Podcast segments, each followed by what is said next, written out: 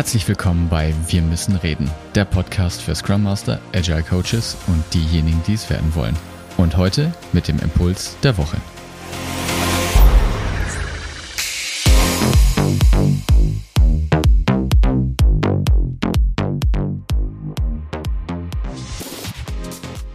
Wann macht Macht Sinn?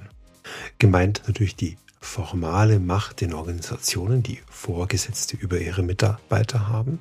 Und in diesem Verhältnis beschützen sie natürlich im weitesten Sinne mit Macht zum Beispiel äh, die Wertschöpfung der Norm.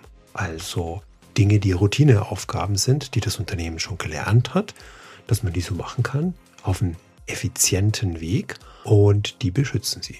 Also zum Beispiel der Handy-Bestellprozess. Wenn ein neuer Mitarbeiter anfängt und das Onboarding stattfindet, der ist immer gleich, den tut man einmal ausklamüsern und dann läuft der immer so, wie er halt designt ist. Und der wird nicht jedes Mal neu diskutiert oder agil vorgegangen, wie könnte man das jetzt diesmal machen. Und das verhindert Verschwendung an dieser Stelle. Und das ist auch gut so. Nun, für was ist formale Macht noch gut? Na, da könnte man sagen, na, der gibt die Arbeitsanweisungen raus, was zu tun ist.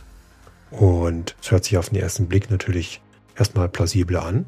Was sagt Niklas Luhmann dazu zum Beispiel? Der sagt, der Macht des Vorgesetzten unangenehme Arbeit zuzuweisen mit der Drohung, dass bei Ungehorsam Entlassung erfolgen würde, steht die Macht des Untergebenen gegenüber Kooperation zu entziehen. Nun ja, in Zeiten von Fachkräftemangel ist das durchaus ein beobachtbares Bild. Ja?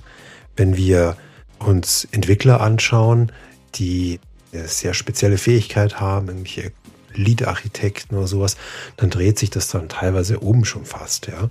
Also der, der Mitarbeiter legt fest, was sein Aufgabenbereich ist. Er legt den Arbeitsort fest, möglicherweise sogar, und auch die Herangehensweise an manche Probleme. Naja, was bleibt denn dann der Führungskraft? Was macht die dann mit ihrer Macht? Naja, die muss die relativ, sag ich mal, dosiert bis gar nicht einsetzen. Es kann sein, dass solche Entwickler sich der formalen Macht des, des Vorgesetzten komplett entziehen, dass die komplett wirkungslos ist. Ja, warum? Naja, klar, weil sie auf dem Arbeitsmarkt sofort eine Neuanstellung bekommen und nur mit dem, mit dem leichten Andeuten der Entzug der Kooperation sozusagen natürlich alles durchsetzen können, was sie sich vorstellen. Was macht jetzt eine Führungskraft mit der Macht sinnvollerweise in so einer umgedrehten Fachkräftewelt? Naja, also sie kann zum Beispiel den Rahmen gestalten, in dem solche Menschen arbeiten mit ihrer formalen Macht und kann dafür sorgen, dass so ein Entwickler alles hat, was er zum Arbeiten braucht. Er kann die Projekte nicht anweisen, er kann darüber werben, er kann sagen, hey, ich habe ein Problem. Wer fühlt sich denn davon angesprochen? Ja? Und das Gute daran ist, die Experten, die dann kommen, das sind dann auch die richtigen.